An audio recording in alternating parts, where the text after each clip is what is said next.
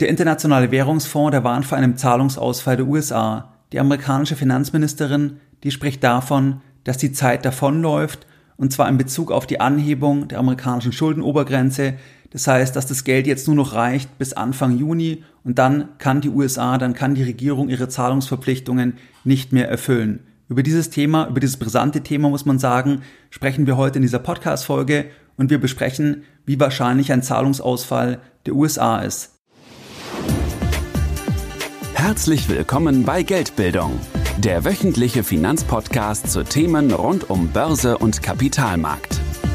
Erst die Bildung über Geld ermöglicht die Bildung von Geld. Es begrüßt dich der Moderator Stefan Obersteller. Herzlich willkommen bei Geldbildung. Schön, dass du dabei bist. Jeden Sonntag, da erhalten weit über 10.000 clevere Privatanleger meinen sonntäglichen Geldpit und Newsletter und das Ganze schon seit vielen Jahren, seit 2014. Das heißt, Geldbildung befindet sich mittlerweile bereits im neunten Jahr. Bei diesem sonntäglichen Format da besprechen wir ganz verschiedene Themen. Das heißt, es kann sein, dass wir gemeinsam antizyklische Investmentchancen besprechen. Dann bekommst du am Sonntag immer als erster auch die Information, wenn es neue Seminartermine gibt von Geldbildung oder sonstige weiterführende Angebote oder auch wenn zum Beispiel der Inner Circle, der IC von Geldbildung, wenn der wieder seine Tore geöffnet hat für neue Mitglieder und wenn du jetzt sagst, ja, der Podcast gefällt dir, du möchtest noch mehr Unterstützung von Geldbildung jeden Sonntag direkt per E-Mail und dort bist du jetzt noch nicht dabei bei diesem Format, dann kannst du dich uns gerne anschließen und das geht ganz einfach und zwar indem du auf geldbildung.de gehst und dich dann direkt auf der Startseite mit deiner E-Mail-Adresse für das sonntägliche Format von Geldbildung einträgst. In der heutigen Podcast-Folge, da möchte ich mit dir über ein sehr wichtiges Thema, über ein sehr brisantes Thema sprechen. Das ist ein Thema, was aktuell sehr, sehr stark die Finanzmedien dominiert, wo auch sehr viel Angst im Raum ist. Das heißt, wie geht es weiter? Ist es wirklich möglich, dass die USA in wenigen Wochen bereits hier von einem Zahlungsausfall bedroht ist. Es ist so, dass teilweise Anleger auch ihre Anlagestrategie verändern. Und ich hatte das Thema schon aufgegriffen am 14.05. im Newsletter. Aber weil es so wichtig ist, weil die Brisanz so hoch ist, dann möchte ich heute nochmal über dieses Thema in diesem Podcast-Format sprechen, damit auch wirklich dann jeder, der jetzt nicht im Newsletter ist, auch hier ein bisschen meinen Einblick oder meine Perspektive auf das Thema bekommt. Am 16.05. da hat die amerikanische Finanzministerin Folgendes gesagt, Zitat Anfang, Time is running out. Every single day that Congress does not act, we are experiencing increased economic costs that could slow down the US economy. Zitat Ende. Die Schuldenobergrenze, die beträgt aktuell 31,4 Billionen US-Dollar.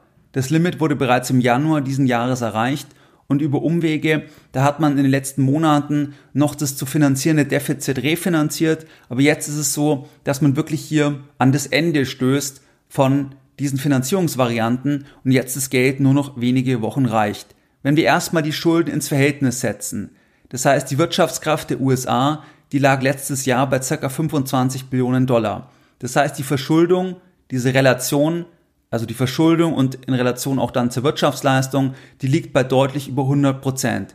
Zum Vergleich, 1980 lag dieses Verhältnis bei 30 Prozent. Das heißt, dass in den letzten Jahrzehnten, dass die USA, dass dort die Schulden viel schneller nach oben gegangen sind im Vergleich zur Steigerung der Wirtschaftskraft. Die amerikanische Finanzministerin, die geht jetzt davon aus, dass die US-Regierung die fälligen Zahlungsverpflichtungen nur noch bis zum 1. Juni begleichen kann, wenn die Schuldengrenze nicht angehoben wird. Was passiert, wenn keine Anhebung erfolgt? Hier sagt die amerikanische Finanzministerin das folgende Zitat Anfang. Our economy would suddenly find itself in an unprecedented economic and financial storm. It is very conceivable that we'd see a number of financial markets break, with worldwide panic triggering margin calls, runs and fire sales. Zitat Ende. Hier wird ein sehr düsteres Bild gezeichnet, wenn diese Grenze nicht angehoben wird, wenn die USA die Zahlungsverpflichtungen dann kurzfristig zumindest nicht erfüllen kann. Und es ist sicherlich nicht unrealistisch, dass das wirklich enorme Panik auslösen würde, wenn dieser Fall eintreten würde. Diese Schuldenobergrenze, die aktuell eben bei diesen 31,4 Billionen Dollar liegt, diese Schuldenobergrenze, das ist keine physikalische Grenze natürlich, sondern das ist eine durch die Politik gesetzte Grenze. die Idee ist, dass einfach die Regierung, dass die einfach gezügelt wird im Ausgabeverhalten. Das heißt, dass man nicht grenzenlos Geld ausgeben kann, sondern dass es Grenzen gibt und dass dann eben der Kongress, der hier die Kontrollfunktion hat, dass der dann erstmal nochmal zustimmen muss, dass man diese Grenze wieder weiter nach oben schraubt. Jetzt ist diese Diskussion aktuell in den Finanzmedien ja sehr, sehr intensiv. Das heißt, man liest überall davon. Das ist ja ganz interessant, das Ganze mal einzuordnen. Also ist es jetzt eine Diskussion, die ganz selten vorkommt? Gab es es jetzt erst ein, zwei, drei Mal? Oder ist es etwas, was immer wieder ein Thema ist, weil immer wieder man an diese Grenze kommt und dann man diese Grenze nach oben verschieben muss? Wenn wir uns das anschauen, dann ist es so, dass seit 1960, da hat der Kongress die Schuldenobergrenze um 78 Mal angehoben, temporär ausgesetzt oder die Definition verändert. 49 Mal unter einem Republikaner als Präsidenten und 29 Mal unter einem Demokraten als Präsidenten. Das heißt also, das ist jetzt erstmal kein Thema, was selten ist, sondern das ist ein Thema, was sehr, sehr oft vorkommt. Das kommt natürlich daher, weil die USA ein großes Haushaltsdefizit fährt. Das heißt, jedes Jahr braucht der Staat mehr Geld. Das heißt, die Steuereinnahmen reichen nicht. Das heißt, jedes Jahr gehen die Schulden weiter nach oben und dann ist es natürlich per Definition so, dass wenn jedes Jahr die Schulden steigen, dass man irgendwo immer wieder an diese Grenze kommt und dann gibt's wieder diese Diskussion und das siehst du auch bei diesen 78 Mal seit 1960, dass es also ein Thema ist, was sehr, sehr häufig vorkommt. Wenn wir uns jetzt erstmal die Frage überlegen, wie seriös wird diese Grenze durch die Politik verfolgt? Das heißt, die Idee von dieser Grenze ist eben, dass man das Ausgabeverhalten der Regierung, dass man das zügelt, dass man nicht zügellos Geld ausgibt. Das ist ja die, die Grundidee. Wie seriös wird das Ganze jetzt verfolgt? Wenn wir jetzt davon ausgehen würden, dass man das Ganze ernsthaft verfolgt, das heißt, wenn wir uns das privat überlegen, wenn wir jetzt sagen würden, okay, wir wollen privat maximal 100.000 Euro Konsumschulden haben. Das ist unsere Schuldengrenze. Wenn wir das als Grenze haben und wir haben jetzt aktuell beispielsweise 80.000 Euro Schulden, dann wissen wir, okay, wir haben jetzt noch 20.000 Euro Puffer und dann sind wir bei dieser Grenze von 100.000 Euro, die wir uns selbst gesetzt haben. Wenn wir jetzt mal annehmen, dass wir uns einfach unlimitiert Geld leihen könnten, weil einfach die Bank unsere Bonität für sehr, sehr stark erachten würde, aber wir haben diese interne Grenze. Also wir sagen, 100.000 Euro, das ist unsere Grenze. 80.000 Euro haben wir aktuell an Schulden. Was würden wir dann machen? Dann würden wir ja schauen, dass die Ausgaben, dass die zu den Einnahmen passen. Das heißt, dass wir sagen, wir haben nur noch diesen Puffer von 20.000 Euro. Vielleicht, wenn irgendwie etwas ganz nicht Vorhersehbares passiert, haben wir diesen Puffer.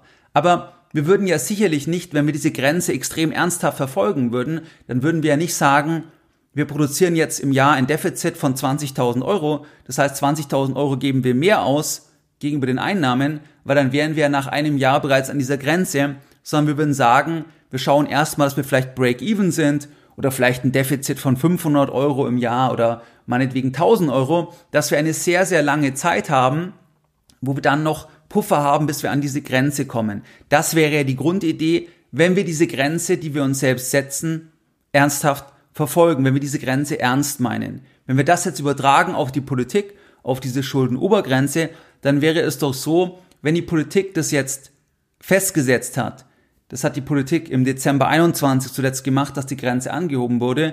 Das heißt, wenn die Politik sagt, okay, die Grenze ist 31,4 Billionen US-Dollar. Das ist die Grenze. Wenn ich das jetzt festsetze, was man eben Dezember 21 gemacht hat, zuletzt, da war die Anhebung, dann müsste man ja sagen, ich passe sofort mein Ausgabeverhalten an.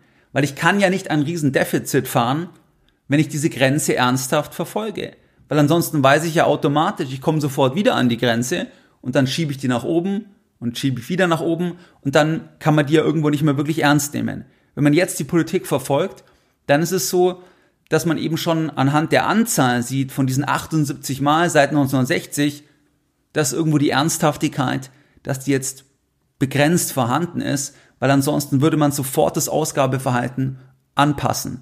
Natürlich beißt sich das mit der Politik, weil natürlich Politik lebt auch davon, von Zusagen und Versprechungen. Das heißt, niemand wird populär, wenn jemand sagt, wir kürzen überall, wir kürzen in der Gesundheit, bei der Bildung, bei der Rüstung, wir kürzen in allen Bereichen, da wird ja niemand populär. Das heißt, es ist so ein systemimmanentes Thema, dass Politik natürlich von Versprechungen und Zusagen und auch von Geldausgaben lebt. Das heißt, es ist ein bisschen systemimmanent. Das heißt, es beißt sich jetzt mit der, mit der Grundidee dieser Grenze im Prinzip das, was Politik ein Stück weit ja verfolgt, eben die Zusagen und sich gut darstellen auch gegenüber dann den Wählern. Wenn wir das mal anschauen, was die Politik macht, dann sehen wir eben, dass das Haushaltsdefizit in den USA, dass das signifikant ist.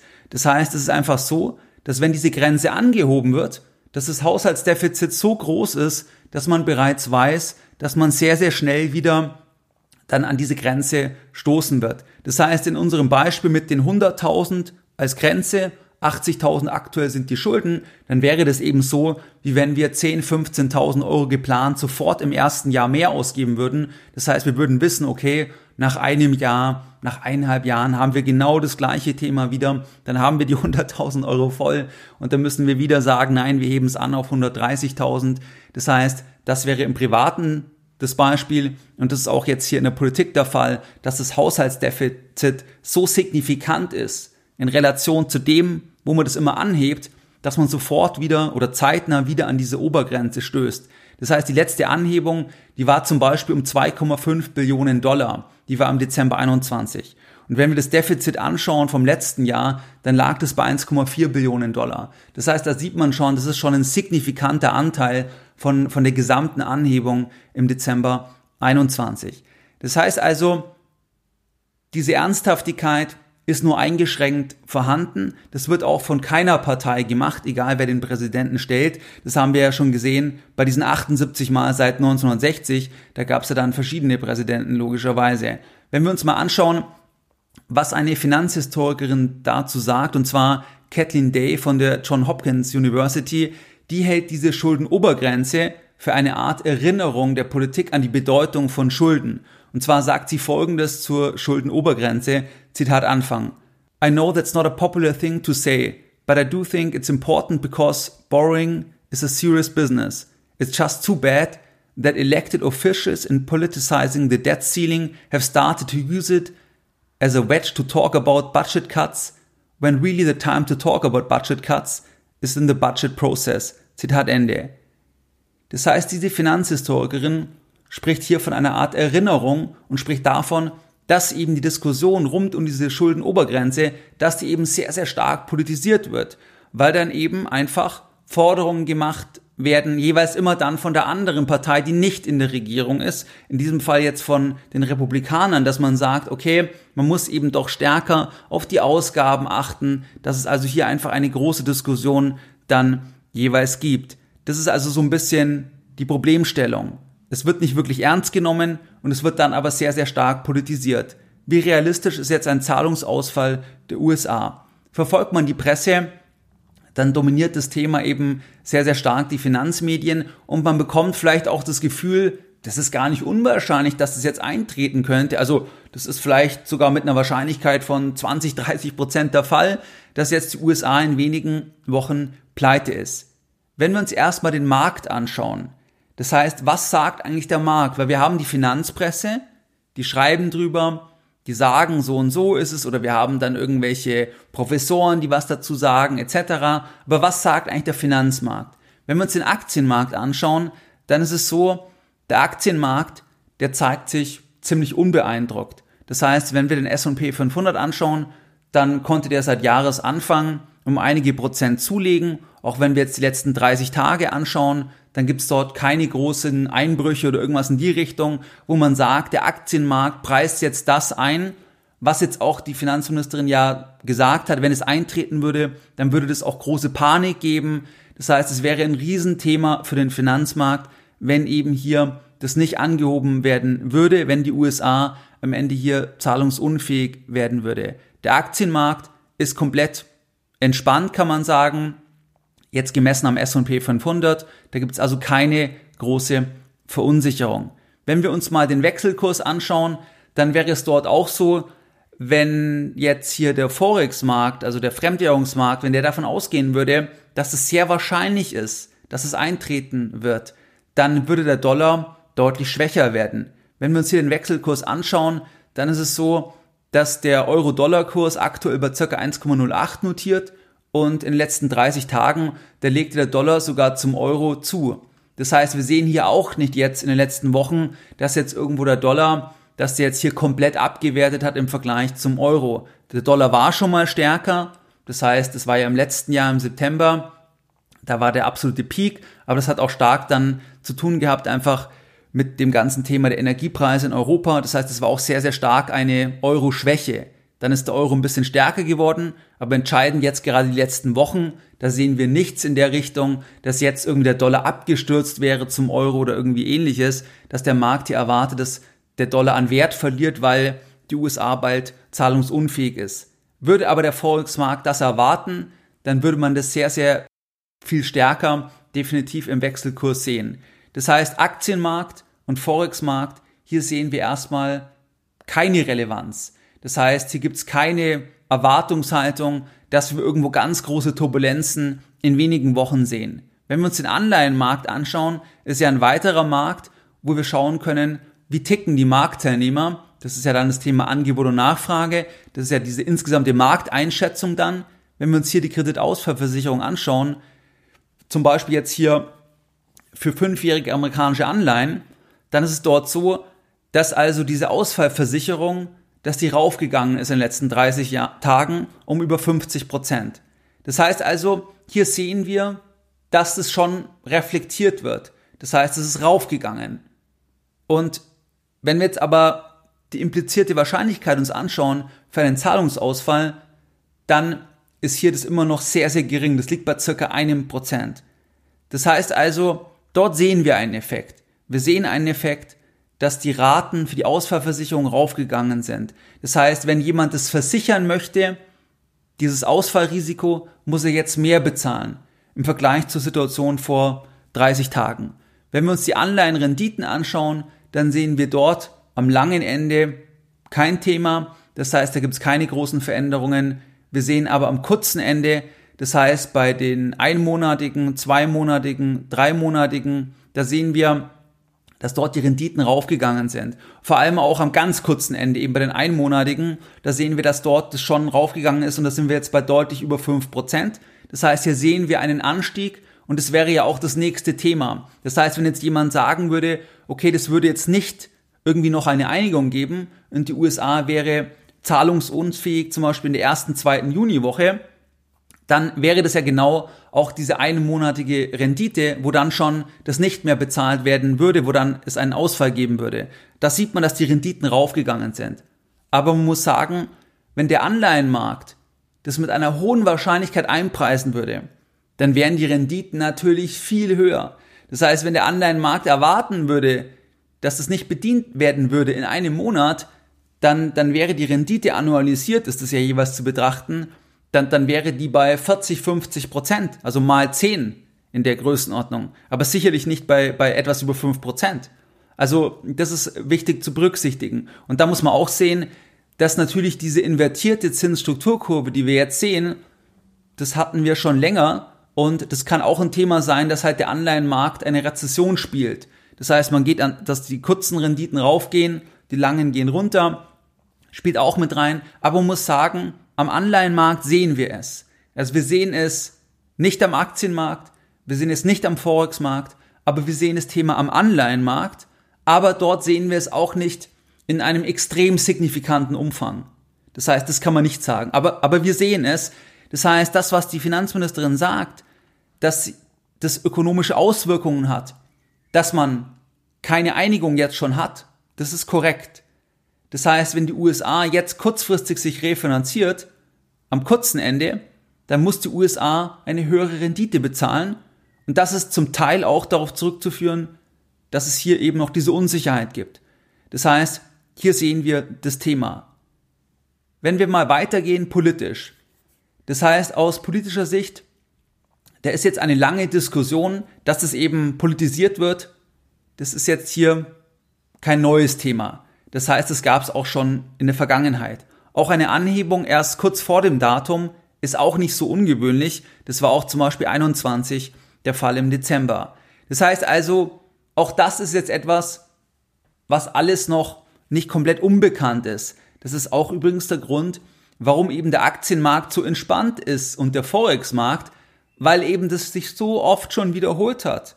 Das heißt, weil die Märkte jetzt sagen, gibt's eh eine Lösung, ist gar kein Thema im Prinzip. Erstmal also der Aktienmarkt und der Forex-Markt, weil das in der Vergangenheit schon so oft der Fall war.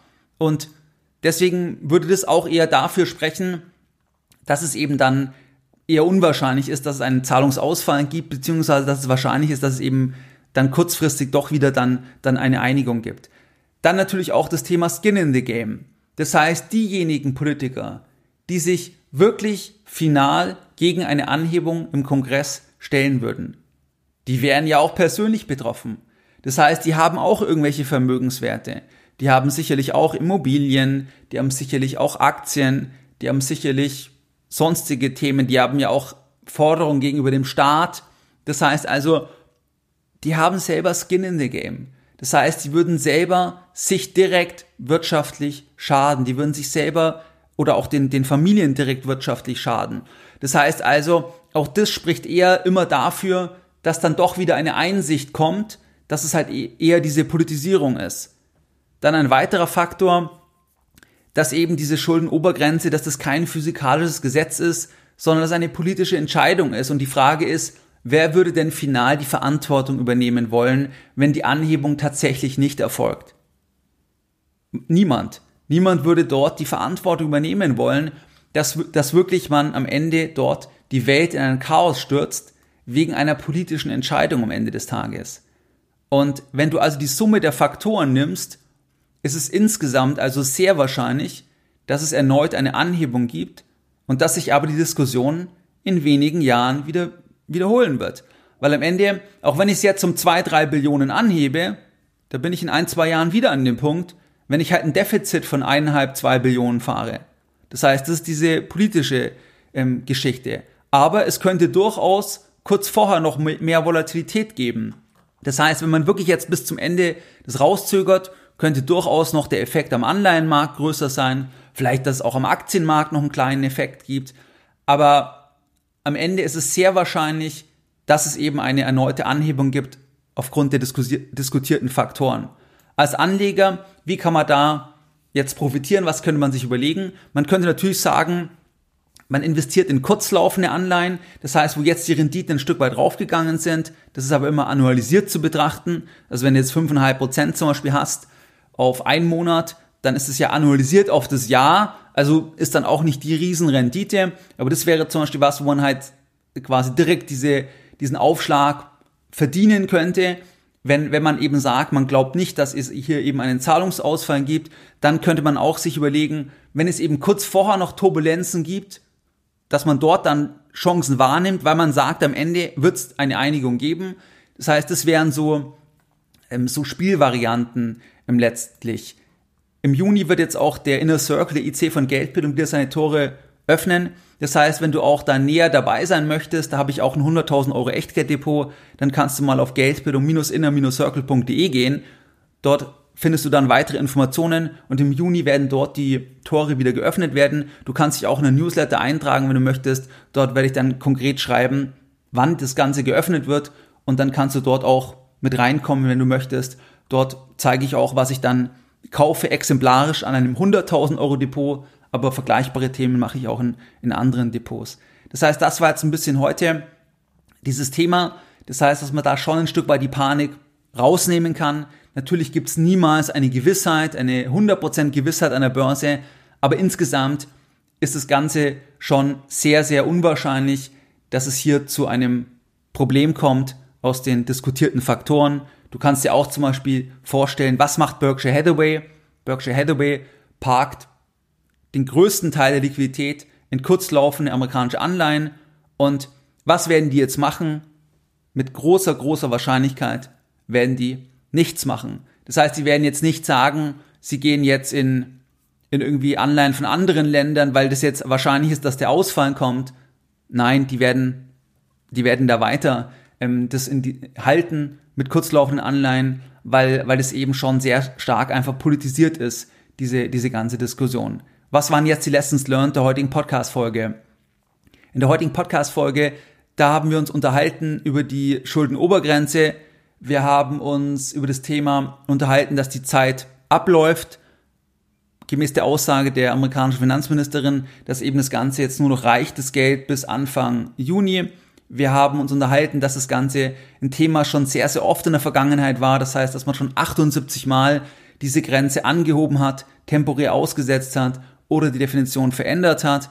Wir haben darüber gesprochen, dass es verschiedene Aspekte gibt bei dem Zahlungsausfall, dass der Aktienmarkt das jetzt noch nicht einpreist, der Forex-Markt preist es auch nicht ein, der Anleihenmarkt, der reflektiert ein Stück weit das, ist aber weit entfernt davon, dass hier ein Zahlungsausfall eingepreist wird. Insgesamt ist es so, dass der Markt also einen Zahlungsausfall für sehr unwahrscheinlich hält und es gibt auch weitere Themen, wie eben aus politischer Sicht gibt es wirklich auch Skin in the Game. Das heißt, dass die Politiker, die dann final dagegen stimmen würden, dass sie hier dann ja selber auch stark betroffen sind, wenn es eben hier zu einem Zahlungsausfall kommen würde, weil dann wäre es auf jeden Fall so, dass wir dort dann große Panik sehen würden, mit großer Wahrscheinlichkeit, weil es eben erstmal ein komplettes Chaos wäre. Aber das ist eben sehr unwahrscheinlich und es ist wahrscheinlich, dass eben kurz vor Ende dann einfach hier wieder dann eine Anhebung erfolgen wird. Wie du es gewohnt bist, dann möchte ich auch die heutige Podcast-Folge wieder mit einem Zitat beenden und heute ein Zitat von dem amerikanischen Hedgefondsmanager Paul Tudor Jones zu der aktuellen Diskussion. This debt ceiling is going to be Kabuki Theater. Mehr Informationen zu Themen rund um Börse und Kapitalmarkt findest du unter www.geldbildung.de. Und immer daran denken, Bildung hat die beste Rendite.